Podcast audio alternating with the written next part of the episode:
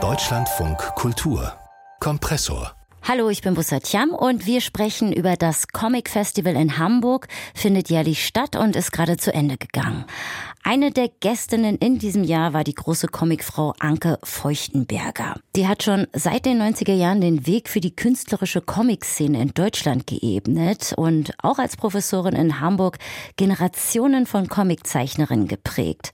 Auf dem Festival, da gab es ein ganztägiges Symposium, das sich mit ihrem Werk und Wirken beschäftigt hat und meine Kollegin Jule Hoffmann, die war für uns dabei. Punkt 18 Uhr ist das Westwerk im Hamburger Gängeviertel schon gerammelt voll. Anke Feuchtenberger, die Grand Dame des deutschen Comics, steht in schwarzem Kleid und weißen Lackstiefeln in der Schlange an der Bar. Immerzu jemanden grüßen. Mein Name ist Andreas Stuhlmann. Die Stimmung ist so unprätentiös, wie es die Comic-Szene eben mit sich bringt. Für die Ausstellung hat Feuchtenberger in Anlehnung an ihre Erzählung Genossin Kuckuck einige Holzstämme mit Perücken und Schlittschuhen ausgestattet, wobei Astlöcher und Unebenheiten im Holz wie Nasen oder Geschlechtsteile aussehen. Daneben lagern in Vitrinen aus Ton geformte kleine Schneckenschädel als imaginierte Relikte eines Schneckenmassakers im Garten. Von dieser Art Humor kommt auch Feuchtenbergers Liebe zum Medium Comic. Dass sie dabei aus der bildenden Kunst und Literatur schöpft, macht sie besonders interessant, sagt der Comic-Theoretiker Ole Frahm. Wirklich in dem, was sie einen Raum eröffnet hat, knapp 30 Jahre, die sie immer wieder neue Wege beschritten hat und wirklich viel zu denken gibt.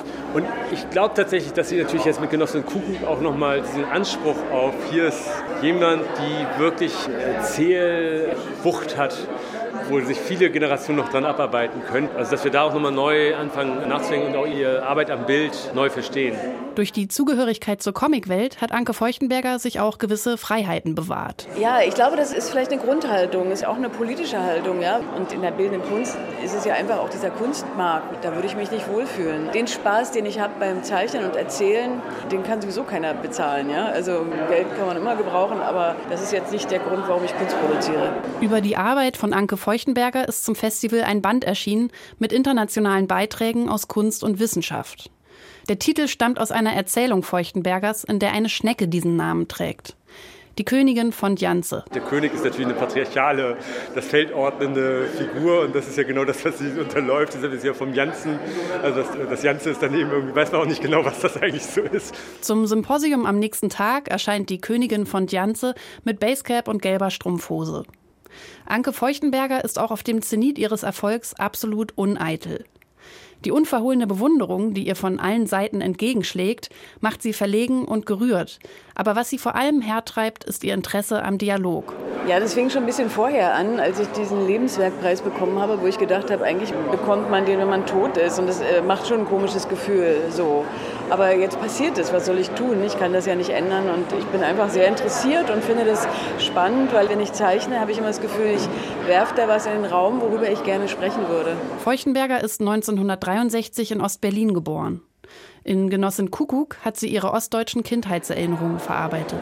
Ich glaube, es ist schon wichtig, aus welcher Gesellschaftsordnung jemand kommt. In, mir ist es wichtig, davon zu erzählen, dass es eben so komplett anders ist. Und dieser Wunsch, darüber zu erzählen, entstand auch, weil in Hamburg zum Beispiel so ein bisschen mit so einem generalisierenden Wissen irgendwie immer über sämtliche Fragen hinweggewischt wurde.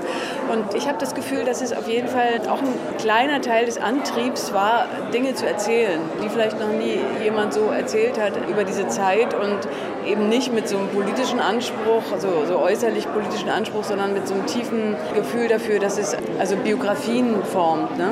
Mehr als darum, sich nach außen hin zu positionieren, geht es Feuchtenberger um die innere Beschäftigung mit Fragen der Gesellschaft. Entsprechend kümmert es sie wenig, ob sie als ostdeutsche oder Hamburger Künstlerin rezipiert wird. Dabei hat sie gerade die Comic-Szene in Hamburg durch ihre jahrelange Lehre geprägt wie keine andere. Ihre Studierenden, scheint es, sind ein einziger Club der Dankbaren, was im Kunsthochschulkontext schon außergewöhnlich ist. Zu ihnen zählt auch Noel Kröger. Dass nicht gesagt wurde, hier, du musst es so und so machen, das ist Schritt eins, sondern einfach, fang einfach an zu zeichnen. Komm ins Zeichnen und die Zeichnung wird dich ans Ziel bringen. Und diese Offenheit und dieser Spaß am Experimentieren, das war echt sehr gewinnbringend. Am Ende zähle für Feuchtenberger, ob die Zeichnung eine Glaubwürdigkeit besitze, sagt die ehemalige Feuchtenberger Schauspielschülerin und mehrfach ausgezeichnete Comicautorin Birgit Weil. Ich habe dann, als ich dann angefangen habe, Comics zu zeichnen, irgendwann gedacht, ah, jetzt könnte ich ja eigentlich mal gucken, was sie so macht und habe mir das in der Bibliothek angeguckt und war dann komplett schockiert, weil ich dachte, oh Mann, das ist ja was ganz anderes und mein Gott, wieso kann sie, wie kann das sein, dass sie meine Arbeit gut findet? Und das, glaube ich, ist eben diese unglaubliche Fähigkeit von ihr, dass sie keine kleinen Anke Feuchtenbergers formt, sondern dass sie uns ermutigt, uns selber, unsere Sprache, unseren Stil, das, was wir zu sagen haben, wer wir sind, zu finden. Generell ist es diese Dankbarkeit, die alle auf dem Festival zu einen scheint. Auch dafür, Anke Feuchtenberger endlich einmal gebührend feiern und würdigen zu können. Jule Hoffmann über die Grand Dame des deutschen Comics Anke Feuchtenberger. Jetzt geht es um die Britin Kate Charlesworth, 73 Jahre alt, war ebenfalls auf dem Comic Festival. Passend zur Ausstellung über Leben und Werk ist gerade ihr neuestes Comic United Queerdom auf Deutsch erschienen. Darin verknüpft sie die Geschichte der LGBTQIA-Plus-Bewegung in Großbritannien mit ihrer eigenen Lebensgeschichte. Dusty Springfield oder auch David Bowie und Billie Jean King haben ihr Leben Leben und Buch geprägt. Und Lara Kalbert hat das autobiografische Buch gelesen. Lara, wie verbindet sie die Erinnerung an ihr Leben und ordnet das Thema Queerness historisch ein? Sie beginnt mit einer großen Rahmenhandlung, denn Kate reist 2016 mit drei Freundinnen nach Teneriffa und erinnert sich dort, wie sie sich alle kennengelernt haben. Und das ist so ein bisschen der Einstieg und dann setzt das Buch 1950 ein mit der eigenen Geburt von Kate und damit auch mit der Historie und stellt dem dann die Geschichte gegenüber, ihre persönliche Geschichte. Äh, man hat immer auf einer Seite so oder auf einer Doppelseite dann so die historischen Gegebenheiten, was ist passiert. Zum Beispiel eben die Kinsey-Studie in den 50ern oder der Bericht über die erste operative Geschlechtsangleichung in Großbritannien. Und dann macht sie das Ganze so mit so Collagentechnik. Also sie macht Magazinscans, hat Fotos, Zeitungsartikel, hat aber auch Dinge nachgezeichnet, zum Beispiel so Porträts und das trifft alles so auf diese auf so sanfte Bleistiftzeichnungen, sehr weich, äh, die anfangs noch nur wenig Farbakzente haben. Und später im Verlauf des Buchs, zum Beispiel nach ihrem Coming Out, wird das Ganze viel farbenfroher, viel detaillierter, klare Tuschelinien, viel aufwendiger, durchgehend koloriert und die Rahmenhandlung wird sowieso in einem ganz üppigen Aquarellstil gehalten. Hm, detailliert, da bin ich gerade dran hängen geblieben. Das klingt tatsächlich sehr ähm, kleinteilig aufgearbeitet und nach einer umfangreichen und vor allem aber auch anschaulichen Biografie. Ja, auf jeden Fall. Also sie hat sehr, sehr viel Recherche betrieben in ihrem eigenen kleinen Haus, wo sie ganz viele Sachen gesammelt hat über die Jahrzehnte hinweg. Konzerttickets, Badges, Zeichnungen, Magazine ausgeschnitten, aber auch online bei der Women's Library in Schottland recherchiert, was sie vielleicht noch nicht so auf dem Schirm hatte oder nicht mehr wusste genau. Und dadurch, dass sie nie nur Comiczeichnerin war, sondern auch parallel immer Illustratorin, hat Cartoons für die Zeitung gemacht und auch in verschiedenen anderen Medien sich immer ausgetauscht, hat sie so verschiedene Stile über die Jahre eben perfekt perfektioniert und das jetzt alles in diesem Buch zusammengepackt. Und sie hat sogar die Strips und Comics, die sie in ihrer Kindheit gelesen hat und die sie früh beeinflusst haben, hat sie sogar nachgezeichnet in dem Originalstil für dieses Buch. Hat sie denn auch außerhalb der Comic- und Cartoon-Branche Vorbilder oder auch andere Einflüsse gehabt? Ja, auf jeden Fall. MusikerInnen Dusty Springfield und David Bowie waren natürlich ganz groß bei ihr. Aber auch die Beatles zum Beispiel fand sie ganz toll. Aber eine, eine Sache war bei ihr ganz prägend immer und zwar das Theater. Ich wollte im Theater arbeiten, aber ich habe gemerkt, mit Schauspielenden kann ich nicht arbeiten. Einige waren wundervoll, andere einfach nur unangenehm. Ich habe gemerkt, was ich wirklich gerne gemacht habe, die Kostüme zu malen und die Modelle zu basteln. Weiter ging es nicht, aber ich liebe die Backstage-Elemente des Theaters. Und das merkt man auch in dem Buch, weil ihr Buch ist so ein bisschen wie das Backstage von der Geschichte auch, weil man ganz oft hinter die Kulissen blickt. Und ähm, man hat ja auch gehört, dass sie das Zeichnen dann doch besser fand als das Produzieren von Theater. Aber es spielt in dem ganzen Buch immer wieder eine Rolle von klein an, wie sie zum ersten Mal irgendwie so eine Theateraufführung sieht, dann im Studium bis zuletzt äh, ist Theater immer ganz wichtig für sie gewesen. Aber läuft man nicht doch eventuell Gefahr bei den ganzen Darstellungen, Stilen und verschiedenen Erzählungen? Erzählebenen ein wenig durcheinander zu kommen? Die Gefahr ist natürlich grundsätzlich da, aber man lernt es doch relativ schnell, welche Zeitebene mit welchem Stil auch verbunden ist. Es bleibt immer relativ einheitlich, so kann man sich dann auch gut zurechtfinden und es wird auch im Buch immer sehr deutlich gemacht. Es steht immer die Jahreszahl dabei, es steht immer dabei, in welchem Rahmen wir uns gerade befinden, wie alt sie selber auch nochmal ist, in welchen Phase ihres Lebens sie sich befindet und dadurch schafft sie es halt auch diese ständigen Wechsel ähm, in einem Lesefluss drin zu behalten, so dass man nie so irgendwie über erschlagen wird von diesen ganzen Sachen und gleichzeitig schafft sie es einen immer wieder zu überraschen. Apropos Lesefluss, 320 Seiten. Ähm, das ist ja doch ein ganz schöner Brocken. Ja, das ist ein ganz schöner Brocken. Ich meine, wir reden hier ja auch von vielen Jahrzehnten Geschichte, sowohl persönlicher als auch eben Historie. Aber es erschlägt einen nie, weil eben ganz viel passiert, sowohl in ihrem eigenen Leben als auch in der Historie.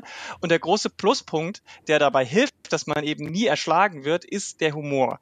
Charles schafft es immer in den richtig guten Momenten auch lustig zu sein. Sie macht sich aber nie über die schlimmen Momente in der Historie lustig äh, und, und setzt es so herab, sondern ähm, sie macht es auf so eine einfühlsame Art und macht es dadurch eher das Schlimme erträglicher und, und sie nimmt sich selber auch nie zu sehr ernst. Wenn du das Leben betrachtest, sehe ich Humor in den Dingen, nicht in allen Dingen. Ich denke, Bildformen macht es leichter, an schlimme Themen heranzugehen, wenn es nicht zu bildlich ist, aber das Thema trotzdem trifft. Deshalb mag ich es, Humor zu nutzen, weil ich denke, dass ich gute Witze machen kann. Ich kann sie nicht erzählen, aber ich kann sie zeichnen.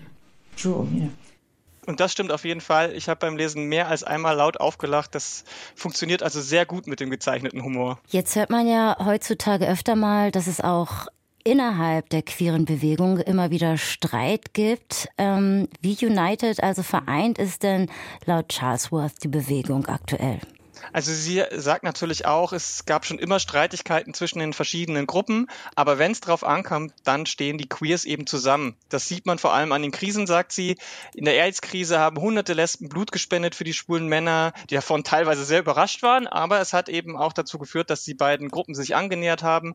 Und Charles West selbst hat auch bei zum Beispiel in der Benefiz-Comic-Anthologie mitgemacht, die zugunsten von AIDS-Kranken äh, rausgebracht wurde when in uh, 1988 als 1988 unter Margaret Thatcher die Gesetzeserweiterung Sektion 28 verabschiedet wurde, das quasi Sag nicht gay und schlimmer Gesetz, war es im Grunde konzipiert, Homosexualität wieder aus dem öffentlichen Leben zu verdrängen. Aber es hat das Gegenteil bewirkt. Das war, als die Communities wirklich angefangen haben, sich zu vernetzen und zusammenzuhalten. Also wenn wir irgendwie eine gemeinsame, äh, einen gemeinsamen Kampf haben, dann halten die queeren Leute doch zusammen. Hier ging es gerade in dem O-Ton um die zweite große Krise unter der Thatcher-Regierung, die mit dieser äh, berühmt-berüchtigten Sektion 28 versucht hat, äh, so eine Don't Say Gay, also nicht darüber reden, ihr dürft existieren, aber ihr dürft euch öffentlich nicht zeigen. So ein bisschen wie es jetzt auch gerade in Russland immer noch der Fall ist. Und da haben, hat die Community geschlossen dagegen laut äh, demonstriert. Stonewall ist natürlich, die Stonewall Riots sind auch im Buch mit drin. Und ähm, wenn gemeinsam gegen diese Diskriminierung und Ungerechtigkeit gekämpft wurde, dann wurde auch immer etwas erreicht. Ähm, und das ist gut, dass es auch in dem Buch vorkommt, denn es ist eine Erinnerung für Ältere, sich daran zu erinnern, ah, was haben wir eigentlich alles schon erreicht? Und für die jungen Menschen, die können sehen, was wurde vor uns schon alles erkämpft, was wir jetzt schon haben und daraus können die natürlich auch was ziehen.